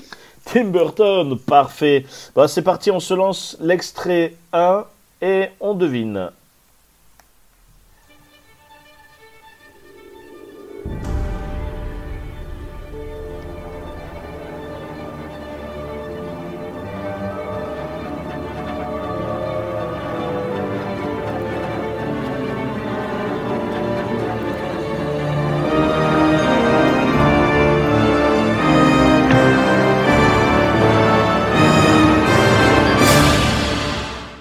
C'était l'extrait numéro 1. Alors, vous Alors, avez reconnu Pour les fois, amis trouvé. Oui, pour une fois, j'ai trouvé. Je- C'est Sleepy Hollow. Sleepy Hollow. Alors là, ça, ça fait plaisir. Sleepy Hollow. Euh, bah voilà, hein, la musique exceptionnelle, l'ambiance excellente. euh, que du Ça bonheur. m'a donné celui-là. même envie de le voir. Ouais, ça, me, ça me donne envie de le revoir, ouais, c'est clair. Allez, c'est parti pour l'extrait numéro 2.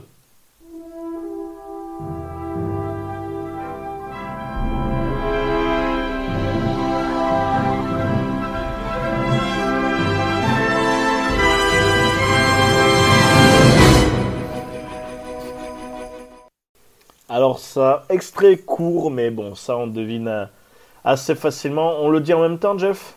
Oh, bah, Vas-y, hein, je te laisse faire. C'est- Pour une fois, c'était la rédaction la plus facile du monde, pour une fois. Eh ben voilà, ben on a tous reconnu Frankenweenie. Non, l'étrange Noël de Monsieur Jack. l'étrange Noël de Monsieur Jack. Et euh, C'est voilà, facile à bah, ça, c'est- c'est facile à reconnaître quand tu l'as entendu 20 fois, 30 fois, 50 fois dans ton enfance. c'est clair. C'est clair. Et puis comme on disait, c'est le genre de film que l'on met autant pour Halloween que pour Noël. Donc euh, ouais, on a pu, on a pu l'écouter plusieurs fois. hein. Allez, c'est parti, extrait numéro 3.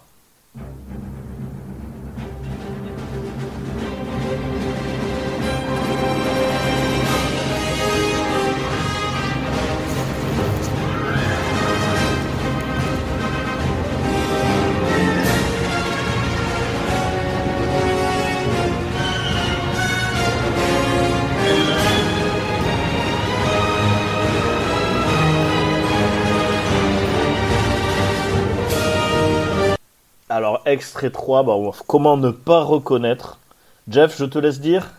Euh, C'était Batman, hein, euh, Bon. bien sûr. Bon, Ah, vous ça- voyez, je vous ai soigné, je vous ai fait des trucs Non. faciles. Ah, tu nous as... c'est pareil, c'est- tout ça, c'est des films qu'on a vus, revus, re-revus. On écoutait les musiques, peut-être. euh, vous avez connu les cassettes audio? Moi, je l'avais, je l'avais en cassette audio. Qu'est-ce que j'ai pu me casser les oreilles dessus Ouais. Ah non, mais c'est vrai que ça marque. euh, Ah non, non, quelle, euh, quelle musique aussi, quel univers. Et il y a un aspect. euh, Ouais, je... alors je sais pas pourquoi ça me fait penser. Je, je sais pas si. euh, En écoutant ça, ça me fait penser aussi à certaines fois la musique de Superman. Exact, exact, Et tout à C'est exactement ça. Eh, mais c'est exactement ça. Il faut savoir que le, le Batman de 1989, il a été monté euh, pour, euh, pour faire réponse au Superman de 1979. Dès que le film de Superman a tout cassé, il y a des fans de comics déjà, il y en avait déjà à Hollywood, et ils ont tout fait pour que Hollywood fasse un grand film du deuxième super-héros le plus connu de tous les temps, donc Batman. Et effectivement, oui, ces deux films-là se répondent. Pour nous, euh, 1979 et 1989, c'est les antipodes, il y, a des- millions d'années. Mais dès la sortie du premier Superman, le premier Batman a été euh, en travail, en fait, si tu veux. D'accord. Et c'est vrai que c'est intéressant parce que ça, ça fait un peu le même à coup, ben, comme, euh, comme à l'origine des comics, en fait, au final, avec euh, Superman sorti en 38 et Batman en 39. Et sur cette, euh, cette opposition, toujours que l'on retrouve entre ces deux héros, c'est c'est assez marrant. Et c'est là, en réécoutant, que je me disais, mais ah, il y a de la.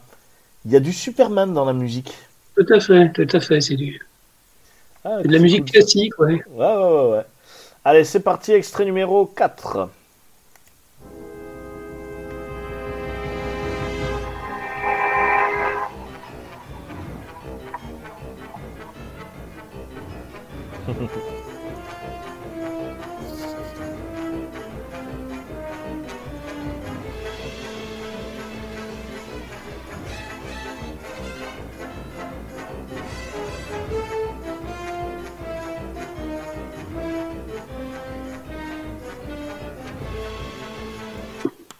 Alors, c'était l'extrait numéro 4.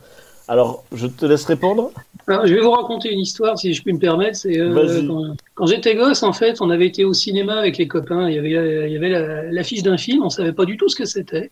Ça avait l'air marrant. euh, il y avait marqué fièrement euh, un film de Tim Burton. On savait pas non plus qui c'était ce type, ce Tim Burton. Et on s'est assis dans la salle. La projection a commencé. Cette musique est montée. Et c'était la première fois de ma vie que j'avais envie de danser au cinéma. C'était Beetlejuice. de danser. C'était- Mais cette musique, elle est, elle est magique. On n'a aucune idée. Moi, en tant que gosse, on, ils nous promettaient des, choses et on voyait des choses bizarres sur l'affiche, mais on n'avait aucune idée de ce qu'il y avait dans ce film. Mais rien que cette musique, avec ce plan de caméra qui remonte le long d'une colline avec les petites voitures, et c'était magique. On savait qu'il allait se passer quelque chose de merveilleux, tu vois. Pour moi, les, origines de Tim Burton, dans ma tête, c'est ça, c'est cette musique, c'est cette musique géniale de, de, de Danny Elfman, quoi.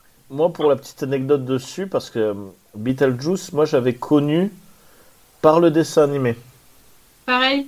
J'avais connu par le dessin animé qui m'avait. J'avais été surpris parce que c'est vrai que le film même, je le trouvais beaucoup plus flippant par rapport au dessin animé. Et, euh, et en fait, la musique qui a été réutilisée pour le générique, et euh, le générique qui était vachement bien fait en plus, hein, le dessin animé à l'époque. Et euh, c'est vrai que bah, cette musique, moi, je, quand j'entends cette musique, tu vois, c'est rigolo parce que toi, tu vois la, la colline, tu vois ça. Ben moi, je vois le générique du dessin animé Beetlejuice. Et parce que c'est vraiment la même musique. Ah, c'est intéressant, ouais. Allez, Avec parti. chaussettes malodorantes. De quoi Chaussettes bah ouais, non, mais c'est clair. Ah non, je- qu'est-ce que j'adorais le dessin animé? Après, le film est extraordinaire aussi, hein, mais oh là là, le dessin animé, que de souvenirs. Bon, c'est parti, extrait numéro 5.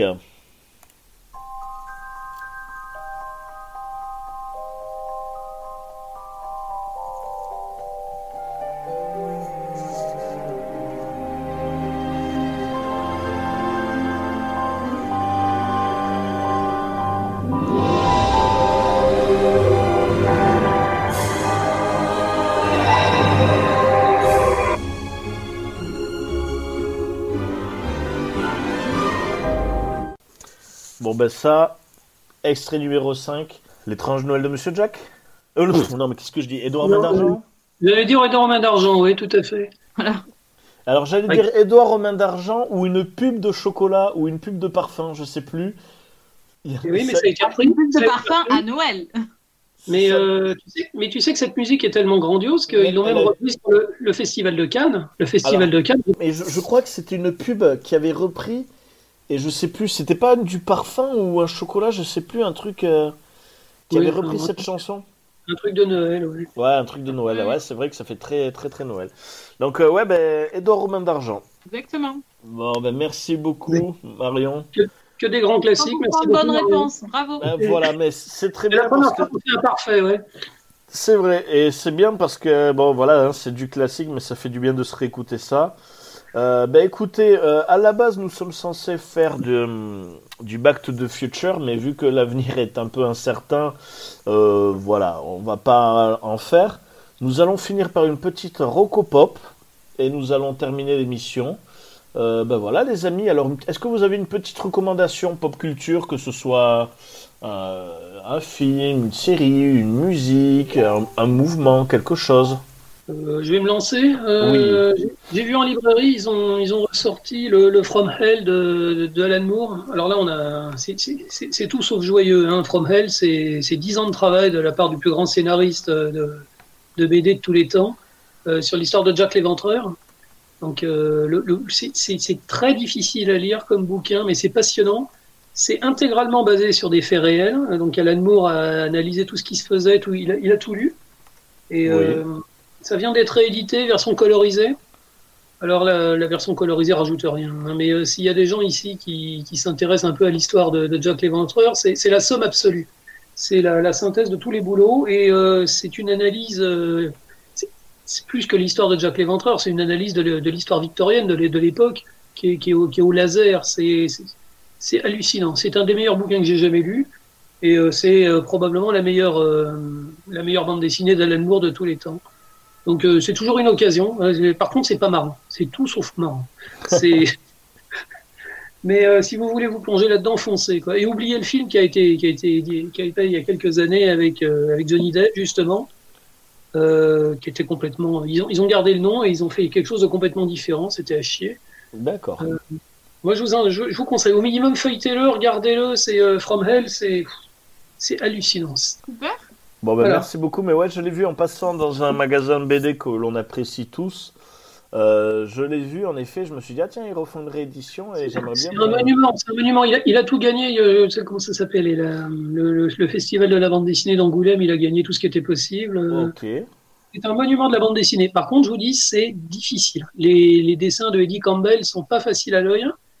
Et euh, le- les termes utilisés, c'est du enfin, c'était du vieil anglais. euh, c'est très très sophistiqué. C'est un magnifique. C'est un magnifique. C'est un monument, littéralement. Tout, tout le monde devrait le posséder. hein. Enfin, tous les gens, tous les gens intelligents, disons.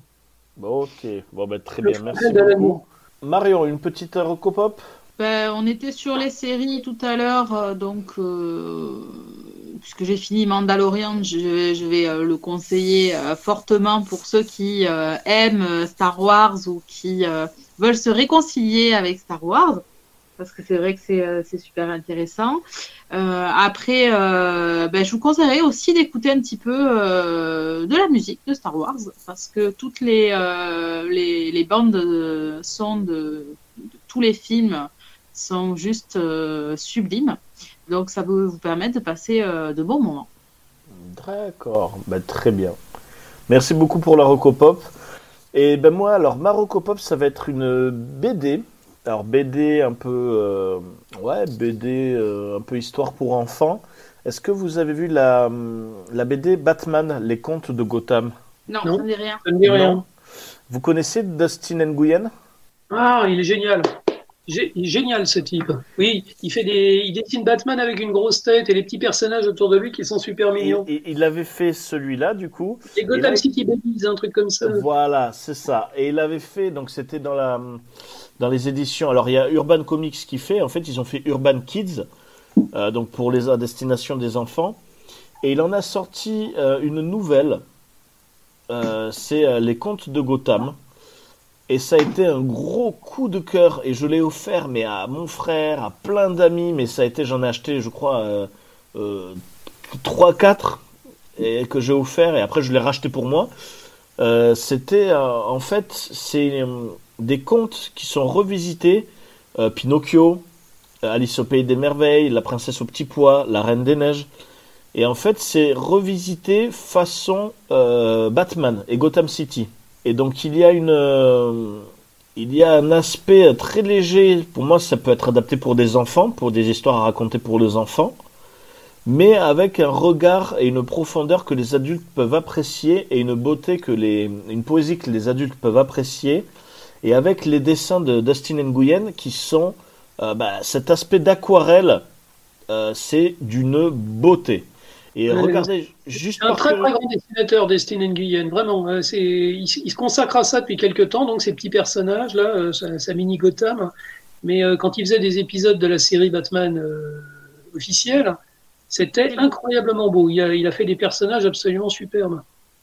Très Ah, grand artiste. c'est c'est magnifique et par curiosité regardez euh, tapez sur internet Batman les contes de Gotham et regardez les images mais c'est rien que pour la beauté des dessins ça vaut le coup de la voir c'est vendu pour moi.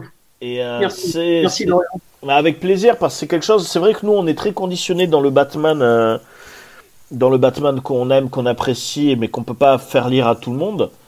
Euh, là, c'est vrai Oui, que je trouve, je trouve que c'est parfait pour euh, faire découvrir à des jeunes, pour euh, bon les jeunes de toute façon maintenant le liront quand même, mais même plus pour les enfants. Bon après ils conseillent 9 plus, mais je trouve euh, intéressant pour initier à la fois des contes comparé avec les anciens contes. Et euh, toute cette idée, et même rien que pour avoir les dessins d'Anguyen, ça vaut vraiment le coup. Voilà les amis. bon bah écoutez, je... Bah, ce fut un grand plaisir hein, encore une fois de faire cette émission avec nous. C'est fini pour la 27e émission de Plopcorn, donc la... l'émission de janvier 2021. Euh, on se dit euh, rendez-vous le mois prochain pour une autre émission basée sur un autre réalisateur. Ça marche? Et euh, voilà, bah, merci beaucoup, Jeff. Mm, merci à tout le monde. Hein, merci euh, beaucoup, Marion. Toujours content. Bonne soirée à tout le monde. Voilà, et bonne soirée. Alors, vous pouvez nous retrouver. Ah, oula, attendez, vous êtes pressés de partir, les amis. Vous pouvez tout d'abord nous retrouver. N'oubliez pas, nous retrouver sur radiocampuspo.fr tous les derniers vendredis du mois. Et vous pouvez aussi nous retrouver sur Galaxy Pop. Euh, voilà, en tapant même Popcorn sur Google, vous pouvez nous retrouver facilement. Euh, voilà, bah écoutez, je vous dis à très bientôt et à, au mois prochain. Ciao.